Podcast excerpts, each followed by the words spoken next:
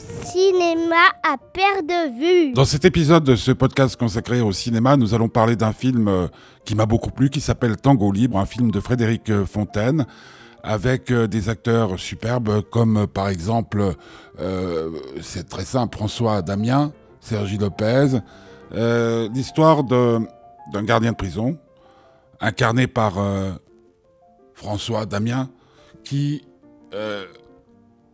fait une drôle de rencontre en prison. Il, rencontre deux détenus, euh, dont l'un est incarné par Sergi Lopez, qui se partagent la même femme.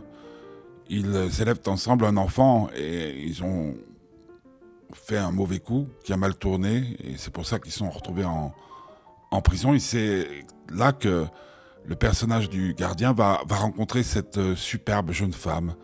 Il va en tomber amoureux et grâce ou à cause d'elle, il va commettre quelques bévues.